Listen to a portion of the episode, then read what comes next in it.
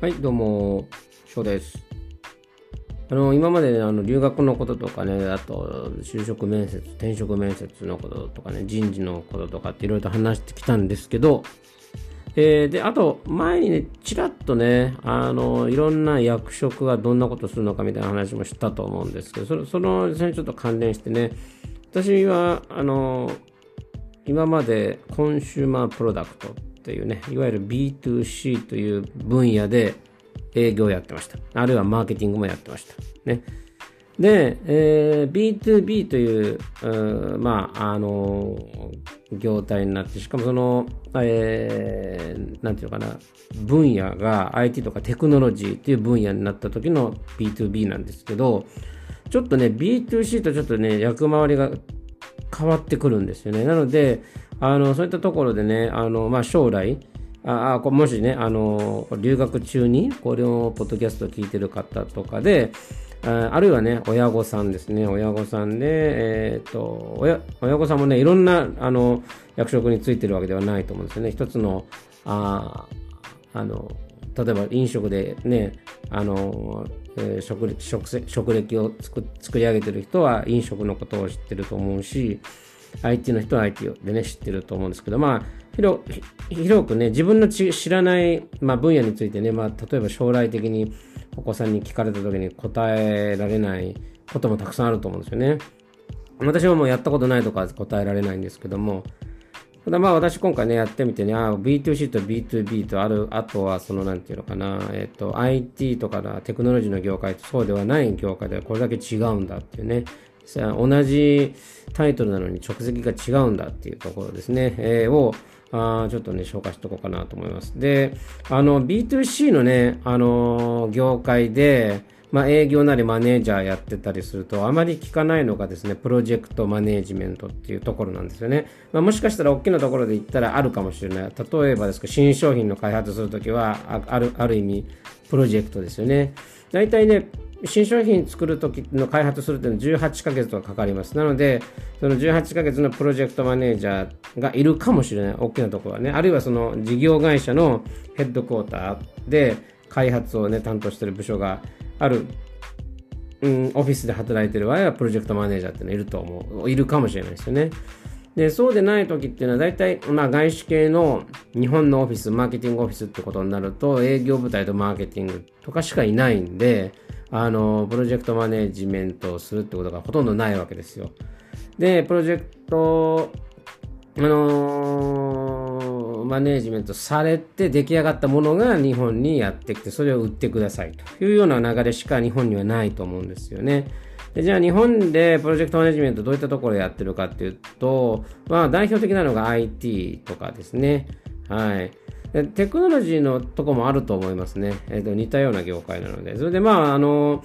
うんじゃ IT もね、ちょっと広いんですけど、まあ私がいた業界のね、えー、インフラというところではどんな風にしてるかっていうのを、ちょっと紹介しておきますね。プロジェクトマネージャー、マネジメントっていうのは、あのー、なんていうのかな、えっと、と、と、例えばね、オフィスの引っ越しのプロジェクトマネージメントなんですよ。で、あのー家を引っ越す時もそうですけど、まあ、オフィスを引っ越す時もそうなんですけど、まずは、あのー、そのオフィスから、あのー、引っ越しをする際に、まあ、業者さんにね、頼みますよね。まずは業者さんを選定しなきゃいけないっていうのが一つありますと。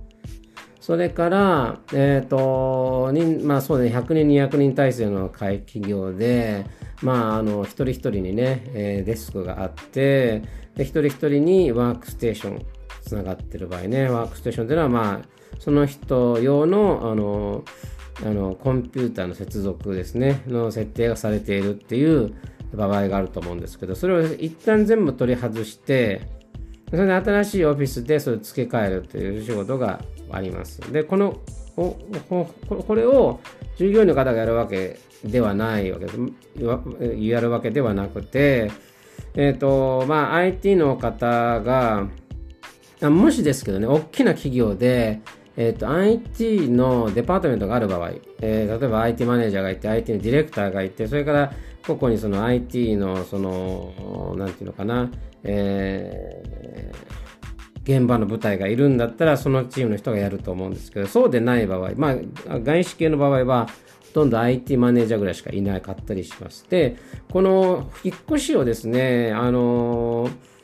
必ずしも現地その引っ越しをしなければいけない現地のところがやるんじゃなくてその例えば日本だと APAC の管轄なので APAC の本部が主導して引っ越しをするっていうことはよくあります。で、そのプロジェクトマネージャーをアウトソースするんですよ。ね。あの、中の人間じゃなくてアウトソースしますと。そそれ用の会社がね、たくさん存在します。で、そこにプロジェクトマネージ、プロジェクトの依頼をします。で、プロジェクトは引っ越しですと。で、どこどこからどこどこへ引っ越しをします。この時に、まあ、全てのワークステーションを外して、それを新しいとこへ移動して、えー、新しいとこで付け替えて同じ設定に戻してくださいっていう依頼が多いですよね。あるいは、じゃ古いものはもうそのままで処分しますと。で、新しい場所には新しくすでに、あの、注文してね、あの、調達した、あの、ものがあるので、それを、えー、新しいせ新しい場所で新しくこうワークステーションを組んでくださいと。設定は過去のものと同じでお願いします。そんな依頼が来るわけですよね。でそれを、はい、わかりましたって言って、えー、受け、まあまあ、大体、あの、あれなんですよ。えっ、ー、と、入札になるんですよね。うん、まあ、いくつかの会社でその同じ依頼をして、一番安いところにお願いすると。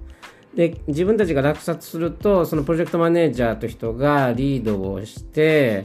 えー、例えばね、そのプロジェクトに自分たちの、なんていうのかな、えっ、ー、とイン、インハウスでね、あの、例えば引っ越し業者、引っ越しをする部隊がいるんだったらいいんですけども、大抵いないです。だから、えー、プロジェクトマネージャーは、その移動、もなんていうのかな、その、うんデバイスとかね、えー、そういったものをもし移動する必要があるのであれば、その移動をするための業者と連携しますと。これもアウトソーシングになりますね。それから、あもしですけど、えー、IT のものではだけではなくて、あの AV 機器ですね。例えば会議室だったりとかっていうところの AV 機器のえー、接続とかっていうと、今度 AV 機器を担当している、えー、アウトソース部隊に頼むとか、まあ、インハウスでね、あの、AV 機器もできるんだったら、インハウスの AV 機器を担当する人たちと連携するっていう、その連携をね、プロジェクトマネージャーがするわけですよね。プロジェクトマネージャーが、もういわゆるリーダーになって、えー、個々に動いていく各小さい、チーム、アウトソーシングでもインハウスでもそれをマネージするのがあプロジェクトマネージャーの仕事になります。なので、あのまあ、リーダー、そのプロジェクトマネージャー自体がそれぞれのその技術的なことに長けてるっていうことではなくて、えー、長けてる必要はなくて、むしろここの部分ができる人はこの人たちですよって、まず人を知っている。でその人たちをえー、必要なように動かすことができるっていうこと、それそれが求められるんですよね。で、あのー、このプロジェクトっていうのは必ずゴールの日にちが決まってるわけですよ。もういついつに動かしてくれっていうのが決まっていますんで、その時にとにかく動かすっていう必要がありますと。うん。それをあのしっかりしっかりマネージしていけるのがいいですよと。ね。えー、それがプロジェクトマネージャーの仕事になります。結構ね、あのいいろんなステークホルダーに関わるから、あの、人間的な要素と、それからオーガナイゼーションスキルっていうんでしょうかね。その、しっかりと、なんていうのかな、まあ、タイムラインを守りながら、えー、透明感のあるね、あの、プロジェクトというかね、可視化されたプラン、あまあ、プラン、プラン、プラン、全体のプランを可視化して、あのーそのプロジェクトの最中ね、毎週のように進捗説明ができるようなことが求められますんで、そういう仕事になります。で、結構忙しいと思いますね、このこのね、あのプロジェクト中は。なぜかというと、プロジェクトマネージャーは基本的に、まあ、会社によるんですけど、あのいくつものプロジェクトを同時に、えー、請け負ってますんで、えー、今日はあのここの現場行って、今日はここの現場行って、それぞれ違うね、あのプロジェクトが同時に起きています。ね。それを同時に進捗をあのそれぞれの企業様向けにねしていかなきゃいけないっていうことが求められるのもあります。でもちろんですけど大きな企業になればあのその企業専属のプロジェクトマネージャーとして動くことはできるんでしょうけどもあの例えばねサーバーの移動だけだったりとかうん、その、かその、なんていうのかな、大きな金額じゃなくて、大きな、あの、なんていうのかな、えーえー、企業の専属ではない限りはいろんな企業を同時に持つってことになるんで、そういった意味でも自分のプロジェクトをね、整理整頓できていないと非常に難しいかなというふうになります。で、結構あの、そういったスキルが求められるんで大変かなかもしれないですね。で、この下で一緒に動く人がもしかしたら、えっ、ー、と、エンジニアでもあるし、ね、えー、もしこの作業がプログラムを作るっていうね、あごめんなさい、ソフトウェアを作るっていうのいうのであれば、えー、プログラマーの人、よし、ね、プログラマーを、プログラムできる人と、をと連携をする。で、であのー、その、なんていうのかな、えー、締め切りまでにね、えー、完成したあのあの製品を届けるための、えー、マネジメントをしなきゃいけないというのがプロジェクトマネージャーの仕事です。まあ、リーダーですよね。うん。なので、あと、あの将来的にね、あの IT、まあ、インフォメーションテクノロジーのメジャーを出て何やりたいですかって言われたとき、いろんな仕事あると思うんですよね。一つはプログラムをやるとかね。うん。あそあもう一つはそのハード。でハードウェアで関わるとかね、いろいろとあるかもしれないですけども、あいろんなこと、まあ、IT の世界とかテクノロジーの世界にはこのプロジェクトマネジメントっていうのが常に動きもありますので、えー、あとはまあ求められると。あともしかしたら製造もそうかもしれないですね。その車とかね。いや、ちょっとよくわかんない。私も商品開発でのところに、ね、いたことがないのでわからないんですけども、普通のね、あのーえーと、働くところが、いわゆる反社みたいなところ。